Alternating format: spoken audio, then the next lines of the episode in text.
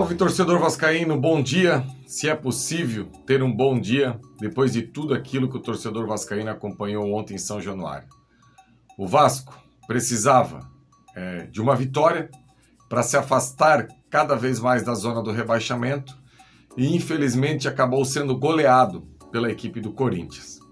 Placar que deixa o Vasco dependendo dos resultados de hoje numa situação muito desconfortável na tabela. O Vasco agora precisa vencer os dois últimos jogos, provavelmente, e ainda contar com alguma coisa. Mas enfim, primeiro tem que esperar a rodada acabar para a gente ter uma ideia. O técnico Ramon Dias escalou uma equipe com o Paier de titular. É, infelizmente o Marlon Gomes estava suspenso e fez muita falta ontem, porque o Vasco perde muita intensidade. A partir da hora que você escala uma equipe que do meio para frente você tem Jair, Paier e Verrete, essa equipe vai ter dificuldade para recompor. E talvez por isso deixou tão frouxa a marcação que o Corinthians, mesmo saindo atrás do placar em duas oportunidades, conseguia tocar a bola numa zona de campo sem ser importunado. Ficava tocando de maneira bem tranquila. O Vasco, que teve um cenário muito favorável, saiu com 3, 4 minutos na frente com um gol do Puma de cabeça, sem que o Corinthians tivesse tocado na bola. Ou seja, o Vasco teve uma condição muito boa de mandar no jogo. Infelizmente, acabou tomando o gol de empate numa jogada na entrada da área do Juliano com o Romero, que fizeram uma tabelinha de cabeça em que o Medel, infelizmente, acabou falhando, poderia ter tirado a bola com mais força, jogou para cima.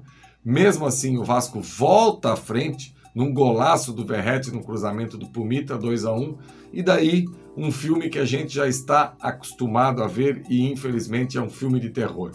Quando o primeiro tempo vai chegando ao final, o Vasco não consegue sustentar e acaba sempre levando um gol. E ontem não foi diferente um escanteio a favor do Corinthians, inacreditável. Talvez o jogador mais perigoso na bola aérea, o Lucas Veríssimo, um jogador alto, cabeceou sozinho.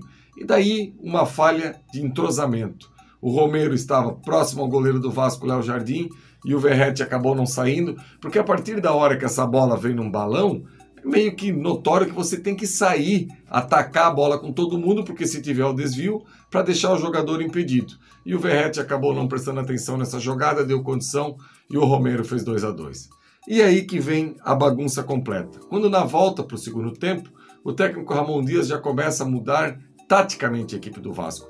Não alterou posição, é, não alterou jogadores, mas alterou posição. Acabou levando o Peck para a ponta esquerda, acabou botando o Paulinho mais para o lado direito, centralizou o Paier, que eu vejo que é o lugar que o Paier tem que jogar mesmo. Inclusive, o Paier teve a possibilidade no segundo tempo, num contra-ataque que arrancou, deveria ter chutado no gol, pisou na bola, demorou, depois trouxe para a perna esquerda e acabou aí não conseguindo a finalização.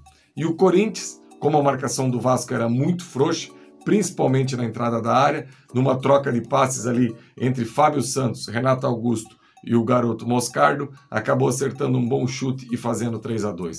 Só que esse 3 a 2 foi antes dos 15 minutos do segundo tempo. Não precisava o desespero todo que o Ramon Dias fez logo em seguida. Acabou tirando Puma, que era o melhor jogador do Vasco na partida, e colocou o Paulo Henrique, acabou é, colocando o Rossi na ponta também, é, tirando o Paulinho. Não, não deveria ter tirado o Paulinho, a não ser que tinha essa questão do ombro, porque querendo ou não, é um jogador ainda que tem mais intensidade. E o Paulo Henrique e o Rossi erraram praticamente tudo que tentaram. O Rossi não me surpreende, porque eu acho que o Rossi é isso que a gente viu ontem. Eu acho que o Rossi contra o Curitiba e contra o Fluminense é um Rossi acima daquilo que ele pode produzir. Eu acho que normalmente é esse Rossi que a gente viu ontem. Depois o Ramon fez mais uma vez uma substituição que ele acaba forçando sempre, que é colocar o Sebastião lá ao lado do Verrete, não entregou absolutamente nada, não jogou nada. Todo mundo aqui sabe o que eu penso do Alex Teixeira. Por mim, o Alex Teixeira nem teria renovado para esse ano, mas o Alex Teixeira não pode ser um jogador que fica atrás do Sebastião na hora que o Vasco precisa de gol, na hora que o Vasco precisa de qualidade. Não tem comparação. No final ele ainda coloca o Alex Teixeira, mas daí ia faltando 7, 8 minutos, aí não tinha muito o que fazer também. Isso com os acréscimos, o Alex Teixeira acabou não entregando absolutamente nada. alguns jogadores com atuação bem abaixo. Vou citar, por exemplo, o Capasso, que é um jogador que eu particularmente não tenho mais esperança. Chegou no Campeonato Carioca, falhou em dois jogos consecutivos contra o Flamengo, o Barbieri acabou sacando. A gente não pode esquecer que as sete primeiras rodadas do Campeonato Brasileiro, a zaga do Vasco foi Robson Bambu e Léo Pelé. E olha que o Robson Bambu, naquele momento, ainda fazia partidas dignas, partidas justas. Depois o Capasso é, quis ganhar titularidade, aí veio a contusão, mas é um jogador que não conseguiu se firmar com a camisa do Vasco. E, particularmente, eu não vejo qualidade no Capasso para ser um jogador aí que vai ser titular da equipe do Vasco esse ano, o ano que vem talvez com uma pré-temporada, fisicamente melhor, mas eu, o comentarista ele tem que dar opinião antes. E depois, se ele erra, qual o problema? Ele vai lá e diz: Olha, eu tinha essa ideia e graças a Deus, como a gente trabalha aqui num canal de Vasco e eu sou muito Vasco, eu quero dizer: Ó, eu estava errado, mas eu não acredito que o Capaz possa ser um jogador aí que vá dar alegrias para o torcedor vascaíno. Agora é esperar a rodada de hoje à noite, que o Bahia possa tropeçar que o Santos possa tropeçar também, pelo menos que essas duas equipes aí é, apenas empatem. E olha, se o Bahia empatar, já passa o Vasco pela questão do saldo de gols. Só que depois o Bahia joga fora e o Santos também joga fora. Não que o Vasco não jogue fora, né? O Vasco joga contra a equipe do Grêmio, um jogo dificílimo, mas eu acredito que com seis pontos ainda dá.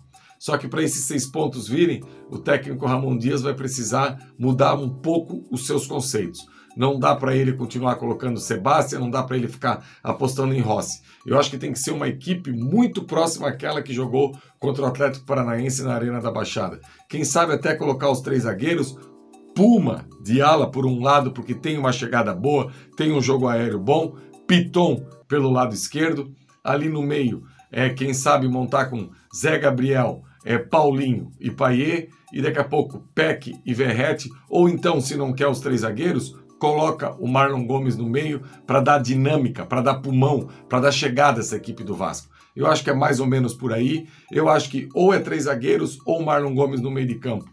E o Paier precisa jogar porque é nesses momentos que a gente precisa dos jogadores grandes, sabe?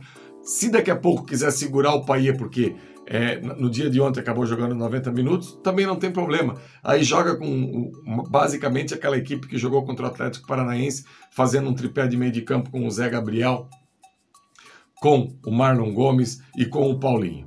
Enfim, o Vasco agora é juntar os cacos, esperar a rodada de hoje, se representar e tentar é, modificar é, esse cenário que ficou muito difícil. Uma pena que o técnico Ramon Dias, no momento tão crucial do campeonato, tenha errado tanto. E, inclusive, eu até quero colocar uma coisa aqui hoje para encerrar o meu comentário, que ontem, e eu sempre gosto de pontuar isso, que a matéria-prima que o Ramon tem em suas mãos não tem comparação com a matéria-prima que o Barbieri tinha em mãos. Assim, querer comparar isso eu acho até uma covardia com o Barbieri. Não que o trabalho do Barbieri fosse bom, não era bom.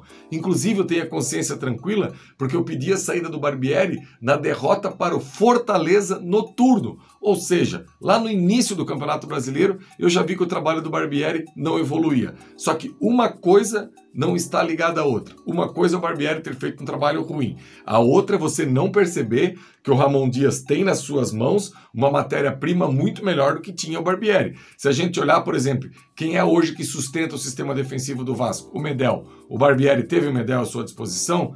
Quem é que sustenta o meio de campo do Vasco? O Paulinho. O Barbieri teve o Paulinho à sua disposição. Quem é o centroavante que marca gols? O Verrete o, o Barbieri teve o Verratti à sua disposição? Não teve. Então não adianta brigar com os fatos. O primeiro turno do Vasco foi ridículo. Essa equipe tinha condições de render mais e deveria ter rendido mais. Você fazer uma pontuação de apenas nove pontos é algo inimaginável. E infelizmente isso agora está custando caro para o Vasco nessa reta final de campeonato. É, qualquer resultado negativo acaba sendo muito triste, muito castigado por aquilo que o Vasco é, produziu no turno. No mais, torcedor, é o que eu imagino, é isso. Ainda dá, é difícil, eu estou chateado, você está chateado. É, quando terminar o campeonato, a gente precisa, é, o Vasco caindo para a Série B ou não caindo, a gente precisa discutir muito o comando do futebol do Vasco, a maneira que a 777 toca esse futebol, a maneira de quem tinha carta branca para montar esse elenco. Tudo isso a gente sabe que, que tem que discutir. Só que não adianta ser agora, porque esse debate não é agora, porque agora só vai tumultuar. Esse debate tem que ser depois que encerrar o Campeonato Brasileiro. A hora que encerrar, o Vasco permanecendo, o Vasco caindo para a Série B, aí a gente começa a debater como que o futebol do Vasco tem que ser tocado daqui para frente. Hoje, o debate tem que ser mais para campo e bola. E campo e bola o Ramon Dias precisa melhorar. PEC pelo lado esquerdo não dá mais, PEC tem que ser pelo lado direito. Voltar o Maico urgente já no próximo jogo contra o Grêmio. Enfim, eu acredito que o Ramon Dias já tenha aprendido a lição com ontem, com quem que ele pode contar e com quem que ele não pode contar. Beleza, torcedor vascaíno? Deixe seu comentário aí embaixo, por favor. Dedão no like, compartilhe nas suas redes sociais. Quem acredita, quem não acredita, eu respeito. O que eu sei é que domingo eu vou acordar de madrugada, vou pegar o carro e vou até Porto Alegre fazer a cobertura desse jogo pelo canal Atenção Vascaínos.